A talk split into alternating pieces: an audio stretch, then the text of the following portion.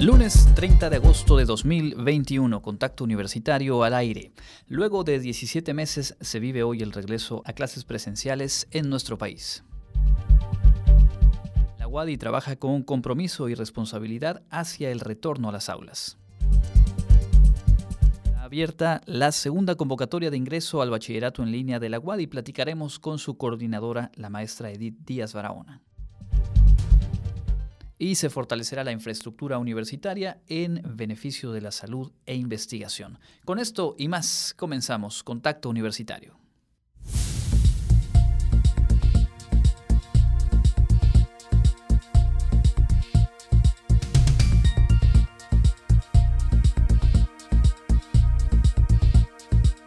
Contacto Universitario, nuestro punto de encuentro con la información.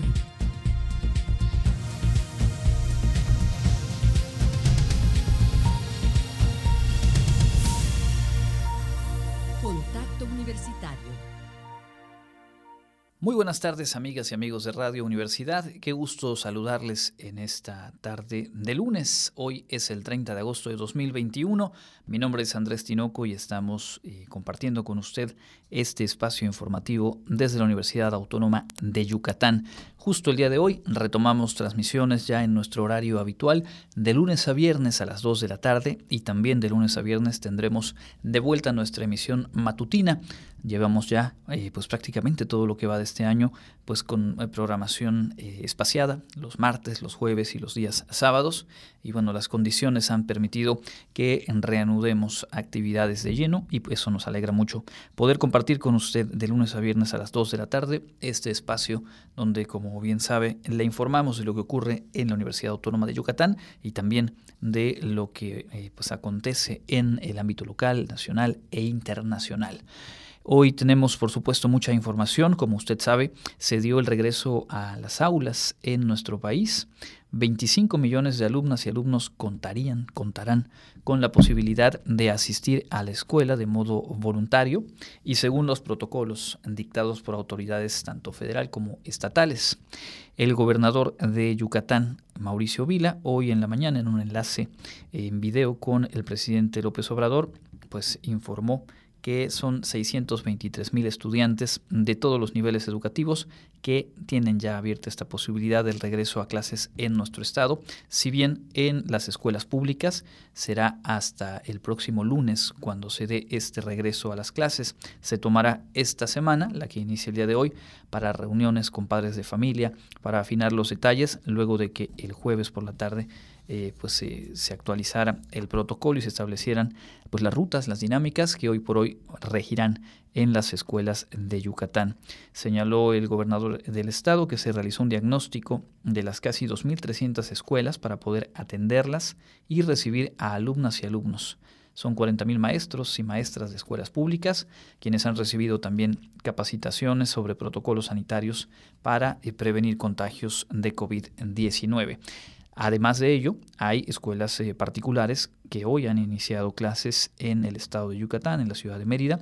Y bueno, para todas y todos los involucrados en este proceso, les enviamos, por supuesto, eh, pues el, deseo de que sea exitoso, que la adaptación de todo lo que involucra este retorno a clases presenciales, pues sea lo más tersa posible y, por supuesto, que las condiciones de salud, de higiene, de prevención, pues permitan que sea un retorno seguro.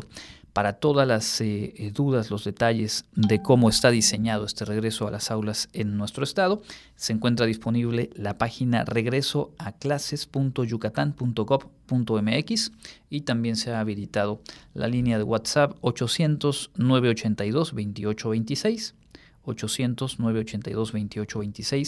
2826 800 982 2826 para eh, pues, entrar en comunicación y recibir orientación sobre este proceso de retorno a las aulas, retorno voluntario. Así que es por supuesto a criterio de cada familia, de cada tutor. Por lo pronto dejamos este pequeño sumario, sin duda relevante lo que se está viviendo hoy en el país, lo iremos desarrollando más adelante y entramos de lleno con las noticias universitarias. El regreso a las aulas en la Autónoma de Yucatán se dará de manera gradual y escalonada por lo que cada escuela y facultad trabaja en la programación de actividades de acuerdo con las características de sus planes educativos. A este momento se mantiene el desarrollo del ciclo escolar 2021 como arrancó justo hace tres semanas atrás en modalidad virtual, dando atención a más de 26.000 estudiantes. Más detalles nos los cuenta Daniel Salazar. Como hemos informado, desde el 16 de agosto, la UAI inició el ciclo escolar 2021-2022 en modalidad virtual, atendiendo a más de 26.000 estudiantes. En todo momento se ha mantenido estrecho contacto con las autoridades educativas estatales, las cuales ya emitieron disposiciones para el retorno a la educación en modalidad presencial. Por ello, la UAD informa que el regreso a las aulas se dará de manera gradual y escalonada, por lo que cada una de las escuelas y facultades está trabajando en su programación de actividades académicas presenciales, atendiendo las características específicas de sus planes de estudio. La atención presencial se dará de manera prioritaria con base en los siguientes criterios. El alumnado que no tiene acceso a Internet o equipo de cómputo en casa. El alumnado con rezago en sus estudios o que tiene un rendimiento académico por debajo del esperado los estudiantes que deben realizar actividades académicas imprescindibles para el logro de las competencias declaradas en las asignaturas. Los estudiantes regulares sin problemas de conexión a Internet, con equipo de cómputo en casa y que han tenido un rendimiento académico adecuado durante la contingencia. La universidad reitera que las escuelas y facultades están preparadas para la estricta aplicación de protocolos sanitarios en la que se prevé el uso obligatorio de cubrebocas, la separación de al menos 1.5 metros entre personas, la utilización de espacios con aforos limitados y las mejores condiciones de circulación de aire. Es importante señalar que la participación del estudiantado en las actividades académicas presenciales será voluntaria y en ningún caso habrá consecuencias negativas a quienes decidan no asistir. Se solicita al alumnado estar pendiente de las comunicaciones que se emitan a través de los medios y redes oficiales de la institución a fin de atender las indicaciones para este proceso. Para la UADI es prioridad proteger la salud del alumnado, así como de los docentes, trabajadores administrativos y manuales y sus familias, por lo que se dará puntual seguimiento a este regreso, de tal manera que haya seguridad para nuestra gran comunidad universitaria. Para Contacto Universitario, Daniel Salazar. Pues ahí está lo que informa la Universidad Autónoma de Yucatán. Se mantienen las clases en modalidad virtual hasta nuevo aviso, pero se trabaja ya justo en la ruta que permita un retorno seguro para todas y todos, siguiendo estos criterios de prioridad. Por supuesto, todos los detalles de conforme este proceso avance los vamos a ir compartiendo en este espacio informativo. Le cuento también que esta mañana el Consejo Universitario tomó protesta a los directores de las facultades de Química y Psicología y se presentaron propuestas que fortalecerán la infraestructura universitaria en materia de salud e investigación. La Universidad Autónoma de Yucatán construirá un laboratorio de bioseguridad nivel 3 en el Centro de Investigaciones Regionales Dr. Hideo Noguchi, lo que permitirá desarrollar investigación y servicios orientados a mitigar las problemáticas ocasionadas por agentes infecciosos exóticos o emergentes aprobado durante la sesión ordinaria a distancia del 19 Consejo Universitario, este laboratorio será donado por la Agencia de Cooperación Internacional del Japón, JICA, promoviendo con ello el beneficio de la sociedad a través del fortalecimiento de la infraestructura científica, que permitirá el desarrollo necesario para las ciencias de la salud en el sureste de México. En otro punto del orden del día, se aprobó por unanimidad la donación por parte de la empresa Soluciones en Imagen y Soporte de Vida de un equipo seminuevo de diagnóstico por imagen ultrasonográfica para la unidad universitaria de rehabilitación de la Facultad de Medicina de la UADI. Por otra parte, rindieron protesta los directores de las facultades de Química y Psicología, Amílcar Aguilar González y Jesús Sosa Chan, respectivamente. Asimismo, se designó a la consejera directora Dayani Tun González como integrante de la Comisión para la Constitución y Fomento de Empresas de la Universidad. Además, durante la sesión, el director general de Finanzas y Administración de la UADI, Manuel Escofía Aguilar, presentó el informe financiero trimestral abril-junio 2021. Para Contacto Universitario, Jensi Martínez. Bueno, pues ahí está lo que esta mañana ocurrió en la sesión de Consejo Universitario. Son las 14 horas con 11 minutos, tenemos más información. La Facultad de Educación puso en marcha el diplomado La ciudad de las niñas y de los niños. Jensi Martínez nos preparó esta nota. Expertos nacionales e internacionales consolidarán e implementarán metodologías a favor de garantizar los derechos de los niños, mediante el primer diplomado La Ciudad de los Niños y las Niñas que inició la Universidad Autónoma de Yucatán en conjunto con instituciones y asociaciones internacionales. Al dar la bienvenida de manera virtual, el rector de la UADI, José de Jesús Williams, advirtió que este diplomado es un espacio de formación teórica y práctica para que la implementación del proyecto La ciudad de las niñas y de los niños de Francesco Tonucci en México se traduzca en una política pública a favor de garantizar los derechos de los estados y los organismos participantes. Resaltó que dicho programa surgió de un trabajo conjunto entre la UADI, el Laboratorio Internacional del Proyecto La Ciudad de los Niños y la Agencia Mexicana de Cooperación Internacional para el Desarrollo. Por su parte, el director internacional del proyecto Ciudad de los Niños, Francesco Tonucci, explicó que este es un proyecto internacional y de participación ciudadana, en marcha en más de 200 ciudades del mundo. Se pretende que los niños y las niñas sean protagonistas de la construcción de la ciudad y que ésta se vaya diseñando tomando en cuenta sus opiniones como medida. Este diplomado tendrá una duración de ocho meses, del 27 de agosto de 2021 al 26 de marzo de 2022, y contará con ocho módulos, todos en modalidad virtual. Para Contacto Universitario, Jensi Martínez. Interesante sin duda este proyecto. Vamos a buscar más información porque creo que es sembrar a partir de la infancia perspectivas de eh, pues, convivencia mucho más saludables, armónicas y con pleno eh, plena conciencia y pleno ejercicio de derechos humanos. En otras cosas, concluyó la tercera jornada jurídica para emprendedores, esta serie de actividades organizadas por la Facultad de Derecho. Uno de los temas de la última conferencia fueron los requisitos y mecanismos para iniciar, poner en operaciones a una empresa en el municipio de Mérida. Escuchemos. En el marco de la Jornada Jurídica para Emprendedores, se llevó a cabo la ponencia Apertura de Empresas Reloaded, el poder de la reglamentación municipal, donde el abogado del Colegio Nacional de Abogados Municipalistas, Rubén Fernando Aceves, explicó que el sistema de apertura rápida de empresas es un programa de simplificación, reingeniería y modernización administrativa de los trámites municipales para el inicio de operaciones de una empresa de bajo riesgo en máximo máximo tres días hábiles. Asimismo, indicó que este sistema puede aplicar para micro, pequeñas y medianas empresas de hasta 100 metros cuadrados con un giro de bajo impacto en materia de medio ambiente, seguridad y salud, que te permite obtener tu licencia municipal de funcionamiento e iniciar operaciones.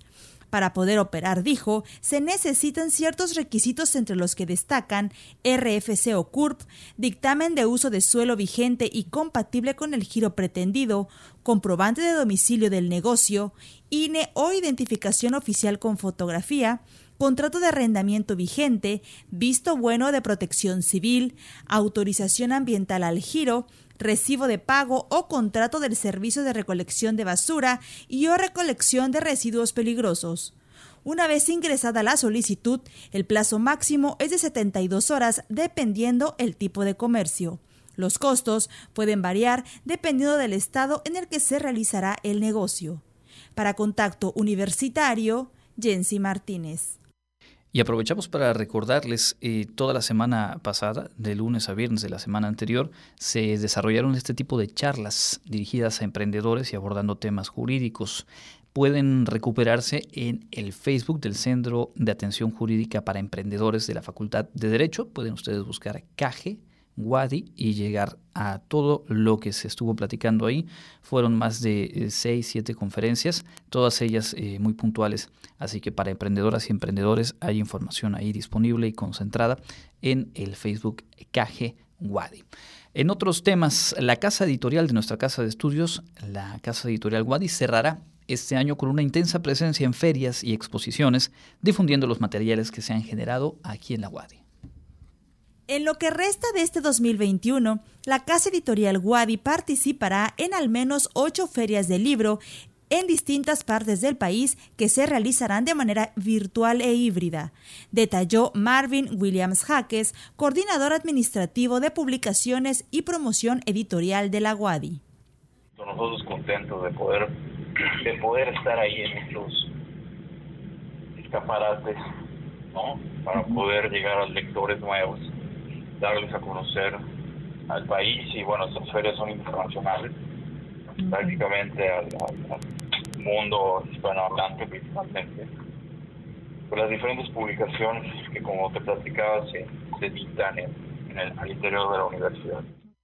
De acuerdo con la información proporcionada, entre las ferias en las que participarán está la edición 34 de la Feria Universitaria del Libro de la Universidad Autónoma de Hidalgo, la primera Feria del Libro Región Sur-Sureste, la Feria Internacional del Libro del Estado de México, la de Ciencias Sociales y las Humanidades del Colegio Mexiquense, la Feria Internacional del Libro de la Universidad de Baja California Sur y la Feria Universitaria del Libro de la UAM, entre otras.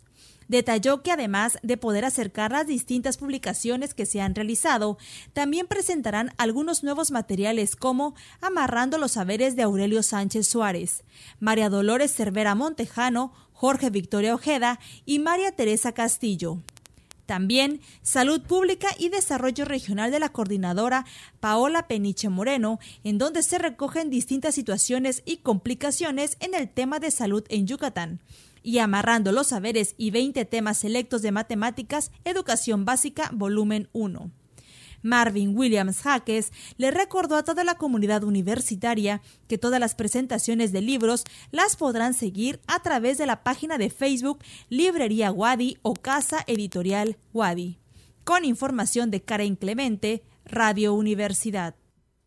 Y vamos a completar este bloque de noticias universitarias compartiendo con ustedes lo que se vivió el viernes en el egreso de la décima generación de la licenciatura en Trabajo Social.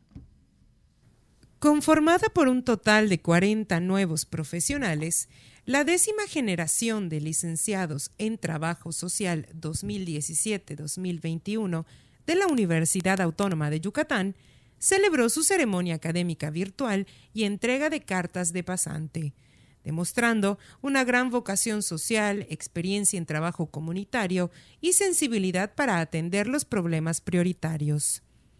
Durante el evento, la directora de la Facultad de Enfermería, Dayani Tun González, recordó que esta licenciatura se creó con el objetivo de formar profesionales de alto nivel que generen y apliquen conocimientos para la solución de los problemas relacionados con el desarrollo humano y social. Jóvenes estudiantes, la intervención del trabajo social es la acción organizada y desarrollada por los trabajadores sociales con las personas, grupos y comunidades sus objetivos están orientados a superar los obstáculos que impiden avanzar en el desarrollo humano y en la mejora de la calidad de vida de la ciudadanía. Una intervención profesional que se basa en fundamentos éticos, epistemológicos y metodológicos del trabajo social. Por su parte, el rector de la Universidad José de Jesús Williams, hizo un llamado a los egresados a comprometerse en cada entrevista, visita, estudio socioeconómico o demográfico que realice, ya que en sus manos están los sueños y las esperanzas de las familias. Les invito a que no se desliguen de su facultad de enfermería, no se desliguen de su universidad, que sigue trabajando sigue transitando, sigue en un proceso de mejora y de consolidación. Y esto que les digo de que no se deslinde implica un mensaje de cercanía y de procesos de capacitación en las diferentes áreas en las cuales ustedes pueden ir requiriendo Además, resaltó que ante el panorama nacional y mundial que se vive, esta casa de estudios crea la licenciatura en Trabajo Social para formar profesionales con las habilidades, capacidades y sensibilidad necesarias para atender los problemas sociales de una forma especial.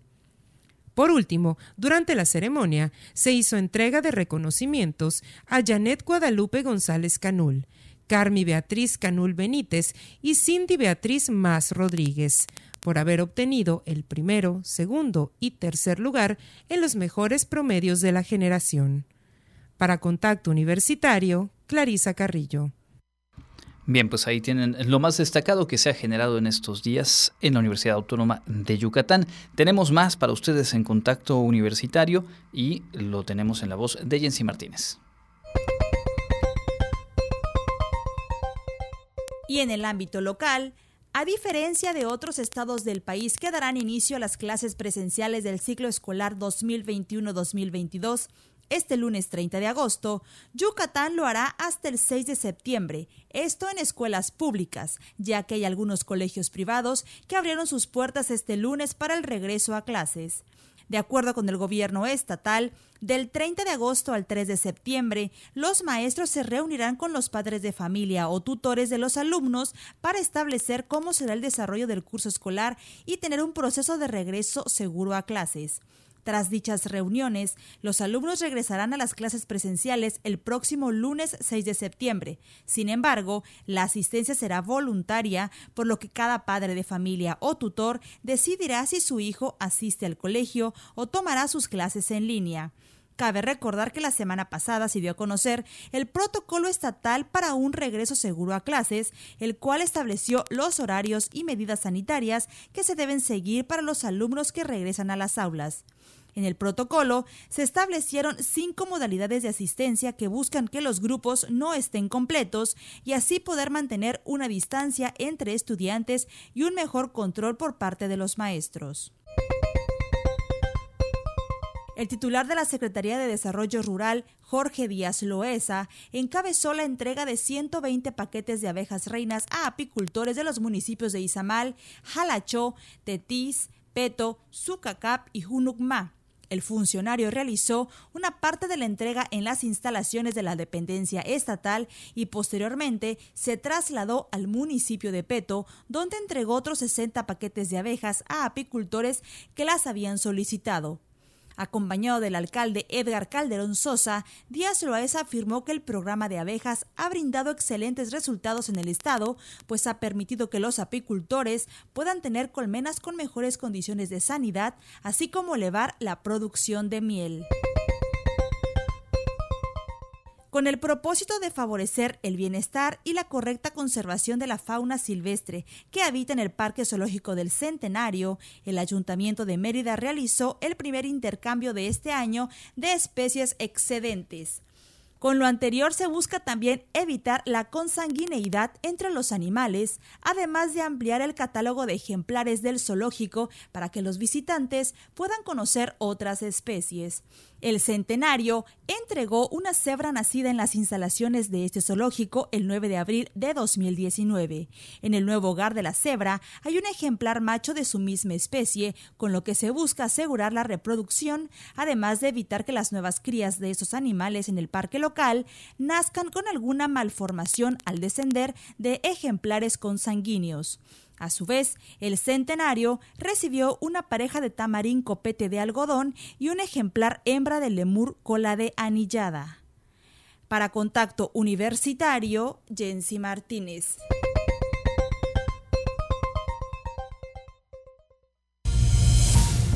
Entra en contacto 9999 24 92 14 y WhatsApp 9999 00 22 22.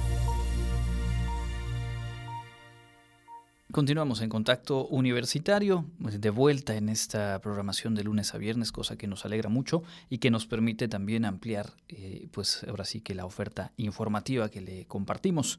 Vamos a revisar algunas de las notas nacionales más destacadas de esta jornada. Como usted sabe y lo hemos dicho, eh, pues se da vuelta se inicia el ciclo escolar de nueva cuenta en los planteles de manera presencial en, en todo el país, en los niveles inicial, básica y media superior.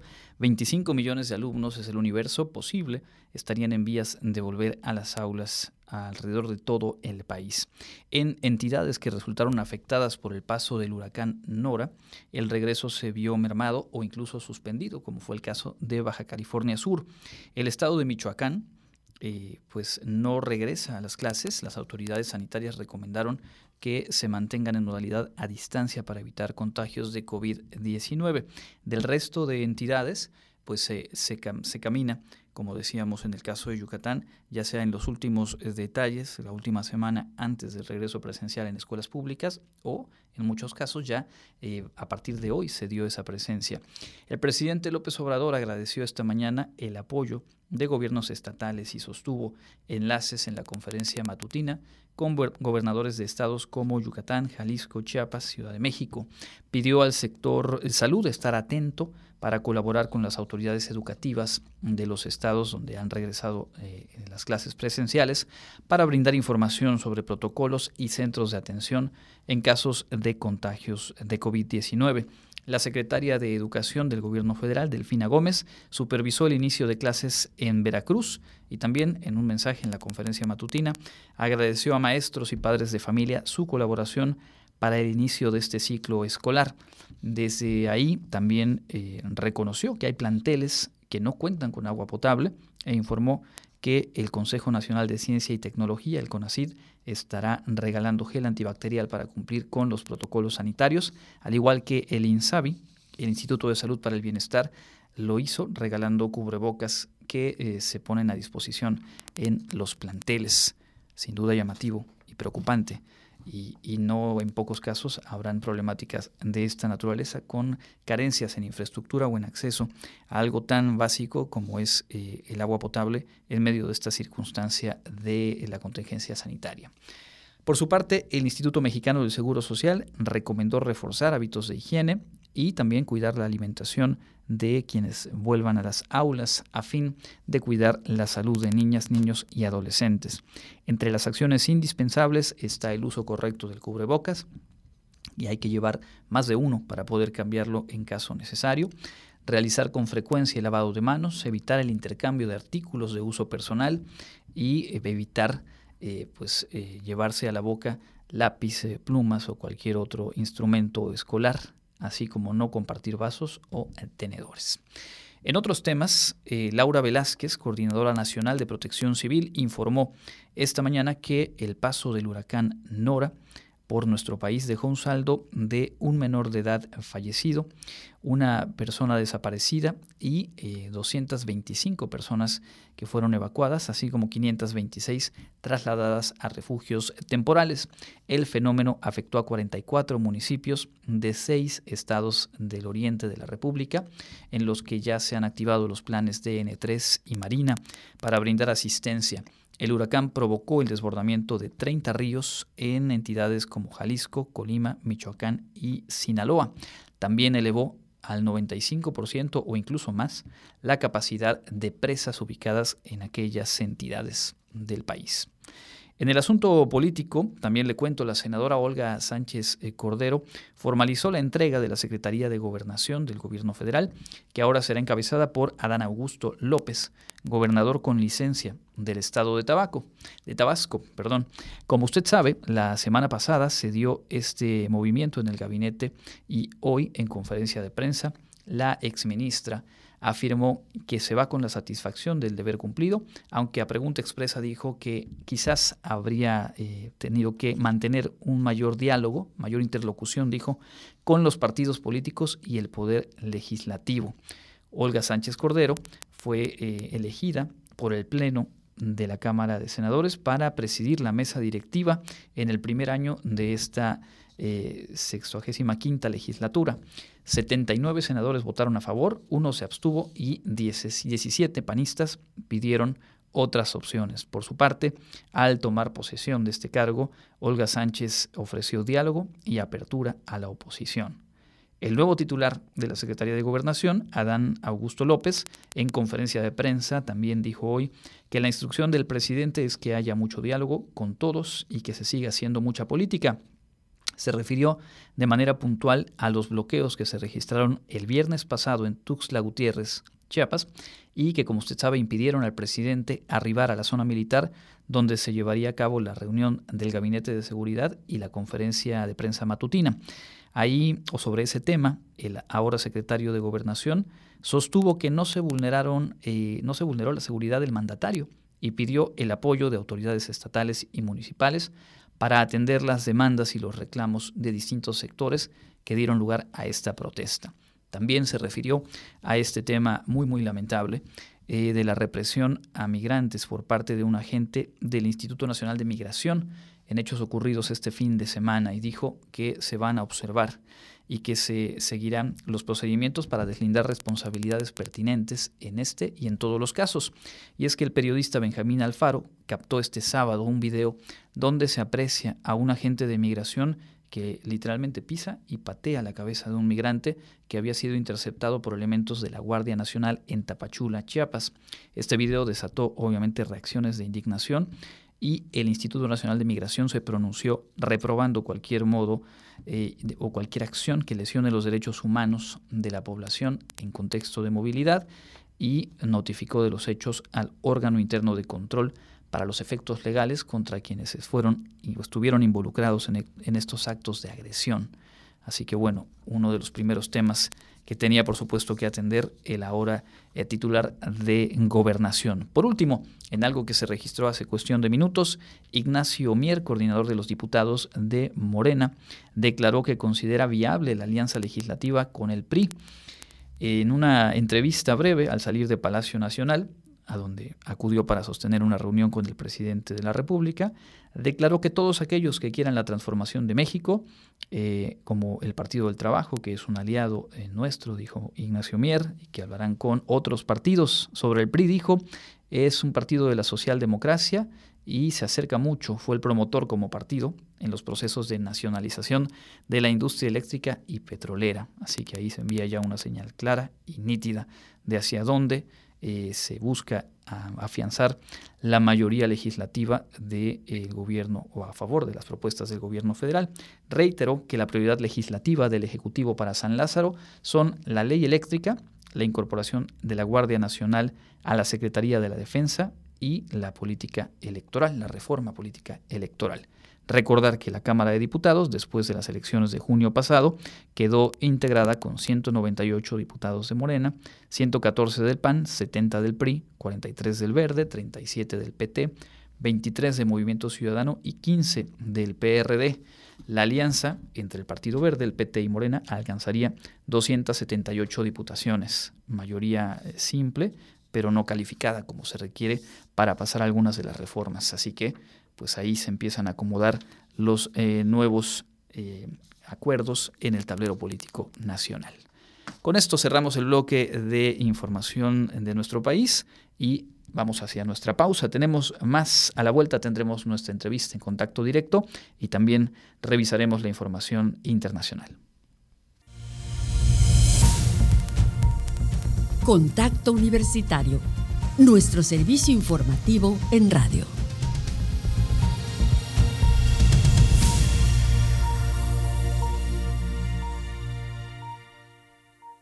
14 horas con 37 minutos de vuelta ya en contacto universitario. Qué gusto saludarle nuevamente. Permítame eh, pues agradecerle por compartir este tiempo con este espacio informativo y también recordar que a partir de hoy retomamos transmisiones de lunes a viernes a las 2 de la tarde y con extensión de 60 minutos.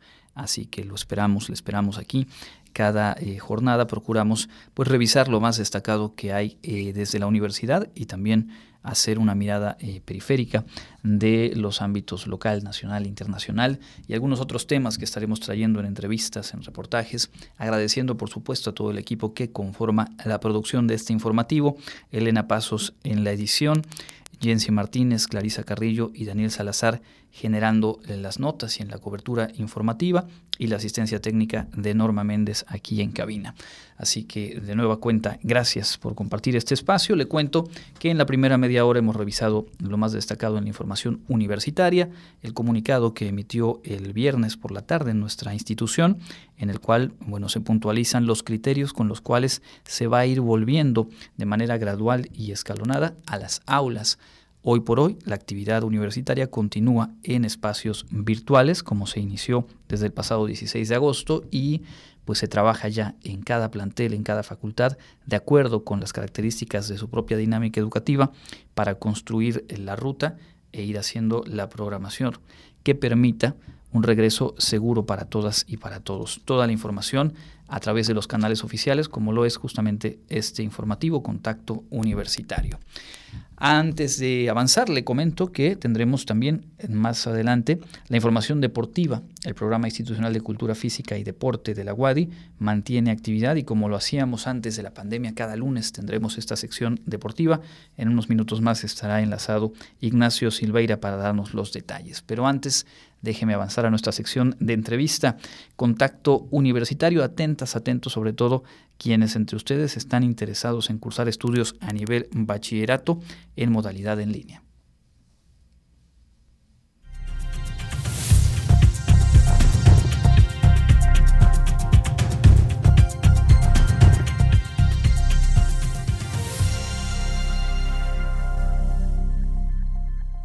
Continuamos en contacto universitario. Hoy tenemos el gusto de platicar vía telefónica con la maestra Edith Díaz Barahona, coordinadora del bachillerato en línea de nuestra universidad y queremos que usted se entere de que está abierta la convocatoria para eh, ser parte de este programa en el ciclo 2021-2022. Bienvenida maestra, gracias por este tiempo para Radio Universidad.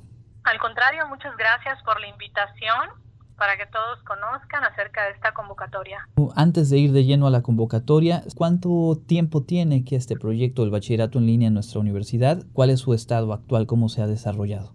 El programa eh, inició operaciones en octubre de 2012. Originalmente era un programa dirigido a personas adultas que quisieran estudiar o concluir su bachillerato. En el 2016 tuvo un cambio en su régimen académico-administrativo y eh, ya nosotros atendemos población menor de edad, es decir, eh, estudiantes que quisieran estudiar o concluir su bachillerato con solo el requisito de tener su certificado de secundaria. Empezamos con una población muy pequeña y hoy tenemos eh, pues más de 500 estudiantes matriculados. Me imagino que en ese universo de los 500 se sigue reflejando la presencia de eh, personas que han decidido retomar o concluir los estudios de bachillerato, como también alumnos que optan. Entonces debe haber una diversidad en cuanto a eh, edades bastante amplia, ¿cierto? Así es, eso ha eh, representado un reto para el programa porque tenemos que atender las necesidades de cada población entonces tenemos materiales y grupos para la población menor de 18 años y tenemos grupos y materiales para la población en edad adulta y también eh, la diversidad de asignaturas optativas de acuerdo a los intereses. Habrá quien quisiera tomar eh, esta oportunidad de estudios para concluir su bachillerato porque necesita mantener su empleo o bien porque eh, quisieran estudiar una carrera. Ahora bien, en el pasado ciclo escolar eh, todas, todos nos vimos mucho más eh, involucrados, tuvimos que entrar de lleno a estos espacios virtuales en los que este proyecto del bachillerato en línea pues tiene ya un recorrido. En el ciclo anterior y en la primera etapa digamos de, este ciclo que, está iniciando, ¿han tenido algún aumento en la demanda? ¿Se ha podido observar esto? Sí, porque algunos padres de familia señalan que preferirían eh, que sus hijos estudiaran a distancia o en línea por diversas circunstancias, ¿no? Por, por eh, el estatus geográfico en donde se ubican, por la economía de la familia, porque quizá algunos de los estudiantes están teniendo que apoyar en casa con otras actividades y eso se ha visto reflejado pues en la demanda y en el número de aspirantes registrados al programa en la convocatoria. Ahora sí, entrando a la convocatoria, está abierta la segunda convocatoria, no sé si es correcto llamarlo así, o digamos este segundo momento en el cual puede haber ingreso, y esto está abierto hasta el próximo viernes 3 de septiembre. ¿Cuáles son los puntos clave que debe saber quien esté interesado en ingresar? Algo muy importante que debemos recalcar que a diferencia de otros eh, programas educativos de media superior, este programa de bachillerato en línea tiene cuatro ingresos en un ciclo escolar.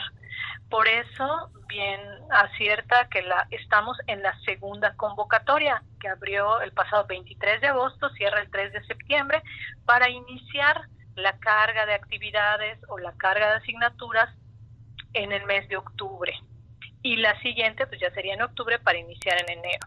Lo importante es que consulten la convocatoria que tenemos en la página www.bel.wadi.mx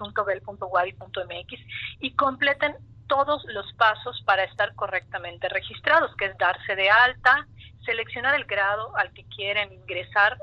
Otro punto importante porque nosotros tenemos revalidación de grados escolares, es decir, que tenemos ingreso no solo a primer año, sino también a segundo y tercer grado. Deben responder unas encuestas, cargar la, la fotografía y bueno, descargar la ficha de la cuota de recuperación. Es muy importante que al darse de alta, pues eh, mantengan en un lugar eh, seguro su contraseña eh, de acceso porque constantemente deben regresar al sistema y pues en caso de cualquier duda nosotros estamos pues para atenderlos y guiarlos nada más tienen que escribir un correo atenciónbel.guay.mx y nosotros con mucho gusto les guiamos. De acuerdo, entonces antes de este viernes hay que hacer ese registro en el propio sitio bel.wadi.mx y después vendrá el 7 y 8 de septiembre la evaluación eh, diagnóstica. ¿Cuántos cupos están disponibles en esta segunda convocatoria? Para octubre tenemos 40 eh, cupos para llenar en el orden en el que pues eh, se obtengan las mayores eh, calificaciones. Tenemos también algo muy importante, una plática informativa del programa este martes 31 a las 6 de la tarde, 18 horas. Eh, pueden visitar nuestro Facebook y ahí les podemos dar más indicaciones. Em, las tutoras eh, muestran eh, cómo es el programa, dan información específica acerca de cómo se transita en él, qué deben hacer para acreditar sus asignaturas y bueno, estarán contestando todas las dudas que tengan. Perfecto. Eh, ¿Cómo los ubicamos en Facebook? Bachillerato en línea Wadi. Bachillerato en línea Wadi. Perfecto. ¿Cuál es la plataforma? ¿Cómo es, digamos, la experiencia de quienes eh, ingresan al, al BEL? ¿Cuál es el acompañamiento que llevan las y los alumnos? La universidad tiene una plataforma que denomina Wadi Virtual, donde están eh, los programas educativos, en especial este que es 100% en línea. se aloja en esa eh, digamos, en ese servidor virtual, lo cual da una excelente ventaja porque aseguramos que haya una conexión en todo momento, es decir, que un estudiante puede estudiar, eh, descargar, revisar, contestar actividades en cualquier día de la semana y em, también aseguramos que hubiera un soporte y que pues no tuviéramos una, una caída del, del servicio. En específico, nosotros trabajamos con la plataforma Moodle, que es una plataforma muy amigable, muy intuitiva y que permite al estudiante pues ir avanzando. Y también lo que nosotros hemos eh, diseñado es que al inicio, en los primeros niveles, las herramientas que utilizan son las herramientas básicas y conforme avanzan en los niveles o hacia el tercer grado, entonces ya nosotros incluimos algunas otras herramientas para potenciar el desarrollo de las habilidades tecnológicas, ¿no? que ahora son eh, pues muy eh, demandadas, son las competencias del siglo XXI. ¿De cuántas personas se integra el equipo del BEL? Creo que es importante eh, pues también reconocer las piezas, digamos, que desde 2012 avanza y se consolida en el bachillerato en línea. Tenemos actualmente 22 personas en el equipo de trabajo eh, tienen diferentes funciones. Tenemos principalmente a los asesores y tutores. Los asesores eh, son las personas que dan seguimiento a las actividades académicas de los estudiantes, son los que aseguran que hubiera un buen tránsito y acreditación de las asignaturas, proporcionan materiales, eh, asesoría sincrónica, retroalimentación de las actividades y los tutores son aquellas personas que dan acompañamiento a los estudiantes para resolver sus necesidades, ya sean académicas o de tipo personal, y que aseguren que tengan un ingreso en el programa. Sobre todo, eh, los apoyan muchísimo con la toma de decisiones respecto a la carga de asignaturas, porque el estudiante va decidiendo su ruta, y sobre las opciones que tienen para estudiar a nivel superior. De hecho, ellos dentro de Wadi Virtual en el bachillerato en línea tienen su curso de orientación, su curso de tutoría para que podamos ir apoyándoles. Pues a esas 22 personas el reconocimiento, el deseo de éxito en este ciclo escolar. Sabemos todas y todos que estamos viviendo diferentes retos, pero eh, pues la experiencia, los años de trabajo de eh, bachillerato en línea de la universidad, estamos seguros que saca a flote todas estas circunstancias y por ello no queríamos dejar pasar la oportunidad de platicar con usted y de que de primera mano recibiera la información nuestra audiencia. ¿Algo más que quisiera agregar? Pues que estamos el equipo de trabajo eh, para recibirles, para apoyarles, muy contentos y que a pesar de la distancia o de la brecha que, que tenemos físicamente, llegan a ser estudiantes que son muy cercanos, eh, llegamos a conocerlos eh, a través de estas herramientas y bueno, estamos felices también de ser partícipes cuando llega su ceremonia de egreso. Por supuesto. Nuevamente muchas gracias a la maestra Edith Díaz Barahona, coordinadora del bachillerato en línea de nuestra universidad, puntualizar al público a través del Facebook Bachillerato en línea Wadi. Este martes a las 18 horas pueden conectarse a una plática informativa y pues ya pueden ahora mismo ingresar a la página www.bel.wadi.mx, revisar la convocatoria, nosotros lo hicimos hace un rato, están todos los puntos detallados, pero en caso de alguna duda, el correo electrónico atención bel, atención bel con B e L, arroba correo.wadi.mx. Muchísimas gracias, eh, maestra, y pues seguimos eh, en comunicación aquí en Radio Universidad. Mucho gusto, muchas gracias. Nosotros continuamos con más en Contacto Universitario.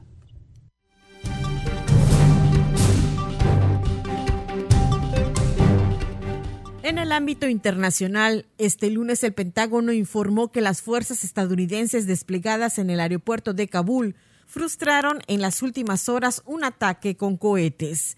El subdirector de logística del Estado Mayor, el general Hank Taylor, dijo que cinco proyectiles fueron disparados contra el aeropuerto de la capital afgana. Subrayó que tres de los cohetes cayeron junto al recinto, mientras que dos fueron interceptados por el sistema de defensa antiaérea de los estadounidenses sin ocasionar víctimas.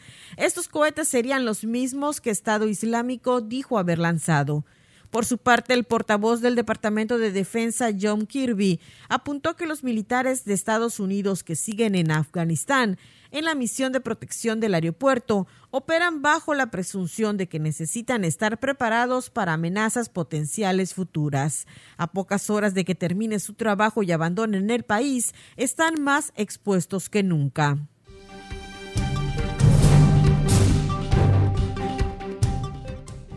El Ministerio de Educación chino publicó este lunes una serie de nuevas directrices que forman parte de la política de doble reducción lanzada en julio por el Ejecutivo chino, la cual se refiere a la rebaja de las tareas a las que tiene que enfrentarse el alumnado, tanto en su escolarización obligatoria como en las actividades extraescolares. El sistema educativo chino antes requería que los estudiantes realizaran pruebas a partir del primer año de enseñanza primaria, culminando con el temido examen de admisión a la universidad conocido como Gaokao, en el que una sola puntuación puede determinar la trayectoria en la vida de un estudiante.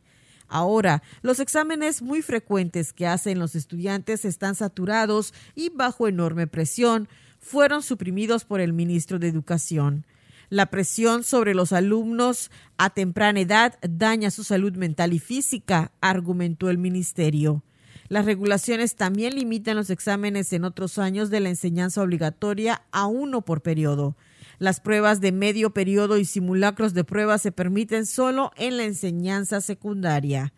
Para lograr una distribución de los alumnos más equilibrada, las escuelas tampoco podrán destacar a ningún grupo escolar como grupo excelente por su rendimiento académico, práctica común en las escuelas públicas chinas. Para Contacto Universitario, Elena Pasos.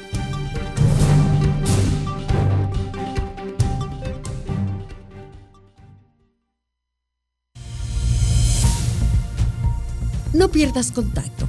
Te esperamos de lunes a viernes a las 6.30 y 14 horas.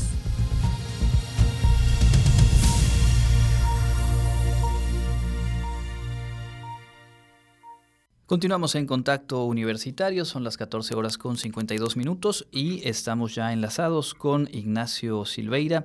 Él es parte del programa institucional de cultura física y deportes de nuestra universidad y hoy nos da mucho gusto saludarle para retomar esta sección de los lunes para ponernos al día de lo que ocurre en el deporte universitario. Bienvenido Tito, cuéntanos qué tenemos de información.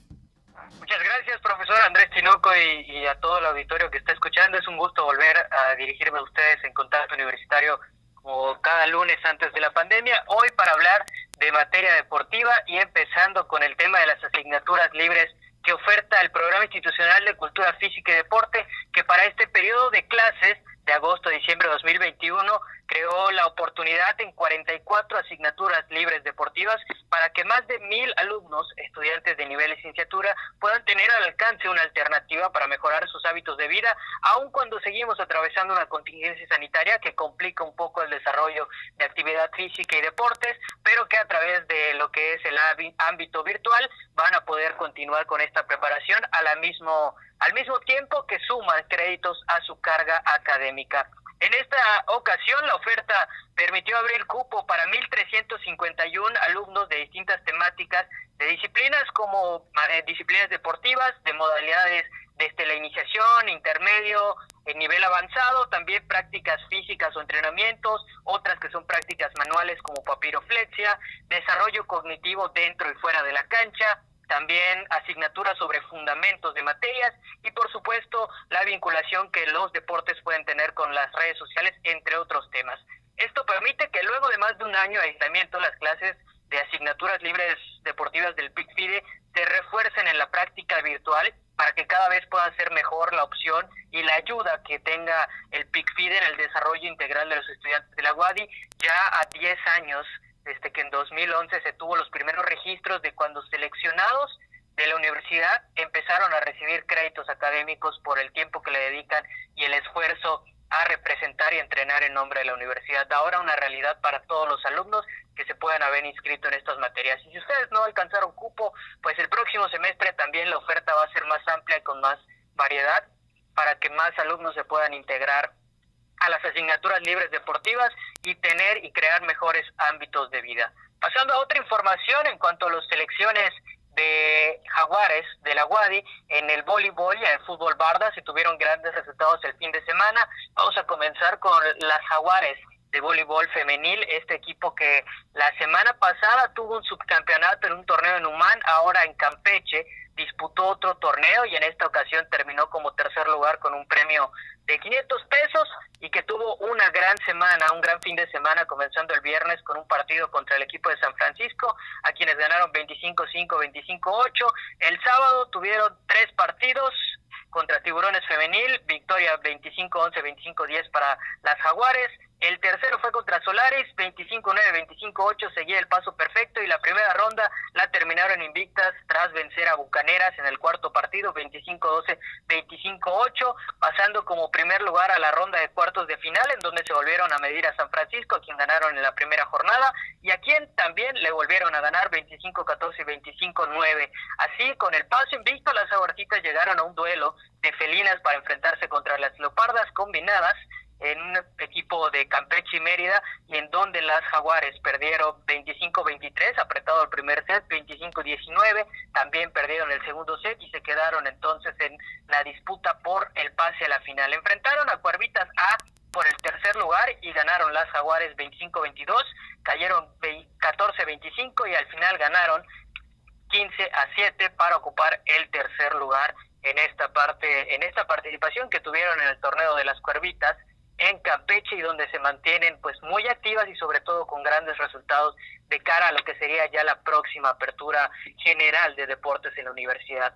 Los jaguares de la Guadi en la Liga Profesional Nacional de Fútbol Bardas eh, disputaron la primera jornada de lo que es esta segunda ocasión en la cual hay una zona sur en donde anteriormente el año pasado los jaguares fueron campeones de la zona sur y hoy pues a disputar lo que es retener la corona, ¿no? Y se enfrentaron al equipo de Granjeros FC el pasado domingo, hace ayer apenas, a quienes vencieron 13 a 9 en un partido que se disputó en la cancha de Paseo de Nequenes. Esto fue la jornada 1 de la zona sur de la Liga Nacional de Fútbol Bardas Profesional. Marcaron goles el capitán Ari Basulto, cuatro tantos, también Kevin Sierra, tres anotaciones, dos de Fabio Medina y Manuel Valencia, así como un gol por cada uno de los siguientes jugadores, Arturo Aguiñaga y Alejandro González, para completar los 13 con los que la Guadi, dirigidos por Israel Montejo, hizo válido el pronóstico de ser los favoritos a ganar el partido, a en esta ocasión en la cual son los campeones defensores de la zona sur. Delantero Kevin Sierra Carrillo, goleador de los Jaguares, estudiante de FECA, de Contaduría de Administración, mencionó que estaban bien, que hubo una expulsión en el partido, que los destanteó un poco, los descontroló en la parte mental del partido, pero que al final no dejaron que el rival se termine imponiendo y es así como los Jaguares van tranquilos en la primera jornada de la Liga Nacional de Fútbol Bardas Profesional, tratando de retener la corona de la zona sur, al menos ya con el primer partido ganado. El próximo partido va a ser de los Jaguares contra Independiente FC a las 4 de la tarde el domingo 5 de septiembre. Perfecto, pues buenas noticias, buenos resultados los que entregan los Jaguares en fútbol Bardas en esta liga profesional y también pues lo que ya nos compartías de eh, Jaguarcitas de voleibol teniendo un tercer lugar en el torneo en la ciudad de Campeche. Gracias por la información, Tito. Solo para cerrar, los Leones de Yucatán, sabemos que mucha gente los sigue, tú los sigues muy de cerca en las transmisiones, así que cuéntanos cuándo juegan y cuáles son las expectativas. Bueno, los Leones de Yucatán van a recibir hoy a los Diablos Rojos de México en el juego 3 de la serie final de la zona sur. Los Leones tienen ventaja 2 a 0, iban por al menos un partido de la Ciudad de México, sacaron los dos de manera contundente, se está imponiendo el equipo de los Melenudos y el pronóstico pinta al menos a creer que los Jaguares, los Leones podrían estar teniendo mínimo una victoria en el Parque Cuculcán. Con dos partidos más va a ser suficiente para que se proclamen otra vez campeones de la zona sur, como fue el caso en el 2019 cuando tuvo la última edición de la Liga Mexicana. Sin embargo, Diablos fue el mejor equipo de la zona sur en toda la temporada regular, tiene el mejor récord de visitante y ya jugó en el Parque Cuculcán contra el equipo de los Tigres, no contra los Leones de Yucatán. Salió muy bien Diablos, así que hoy se espera a las 7 de la noche en el Parque Cuculcán, al igual que el día de mañana, que se haya un gran duelo de pelota de béisbol en el Parque Cuculcán en la serie final de la zona sur.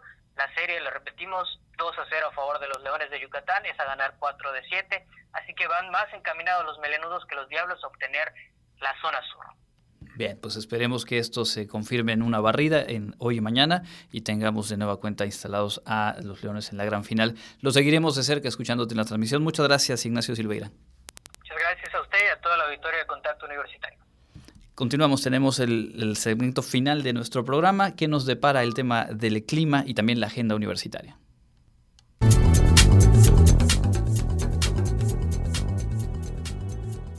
información del Comité Institucional para la Atención de los Fenómenos Meteorológicos Extremos de la UADI, hoy lunes 30 de agosto, hay un ambiente caluroso con cielo medio nublado y con probabilidad de lluvias por la tarde. Soplan vientos del este y sureste. La máxima temperatura se espera que sea de 37 grados Celsius y la temperatura mínima estará entre los 23 y 27 grados en el amanecer de mañana martes. En la ciudad de Mérida, centro y oeste, la temperatura máxima estará entre 34 y 36 grados y la mínima de 23. En la costa se esperan temperaturas máximas de 34 grados y mínimas de 24, con cielo medio nublado. En el sur y sureste del estado, la temperatura más alta será de 36 grados y las mínimas de 22. El cielo estará medio nublado y posibles lluvias. En el este y noreste de Yucatán tendrán como máximo 36 grados Celsius y una temperatura mínima de 23. Por el momento tenemos dos ciclones tropicales formados en la zona. El primero, la tormenta tropical Ida, ubicada en tierra al sureste de Mississippi, Estados Unidos, y la depresión tropical número 10, ubicada entre el Mar Caribe y África, en el Océano Atlántico. En las proyecciones a cinco días tenemos la posible formación de tres ciclones tropicales. La primera con muy bajas posibilidades en la costa central atlántica, la segunda con altas posibilidades en el este del Atlántico y la tercera con bajas posibilidades en el occidente y sur del Mar Caribe. Para Contacto Universitario, Elena Pasos.